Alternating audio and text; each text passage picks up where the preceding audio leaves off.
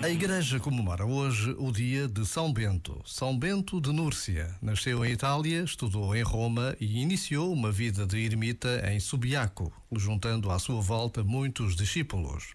Depois dirigiu-se para Cassino, onde fundou o célebre mosteiro e escreveu as regras que os verdadeiros monges deviam seguir, dando origem à Ordem dos Beneditinos, uma das principais ordens monásticas do mundo. Pelo seu contributo à civilização europeia, o Papa Paulo VI declarou São Bento como o padroeiro principal da Europa, em 1964. Por vezes, basta a pausa de um minuto para recordarmos vidas extraordinárias e totalmente entregues a Deus.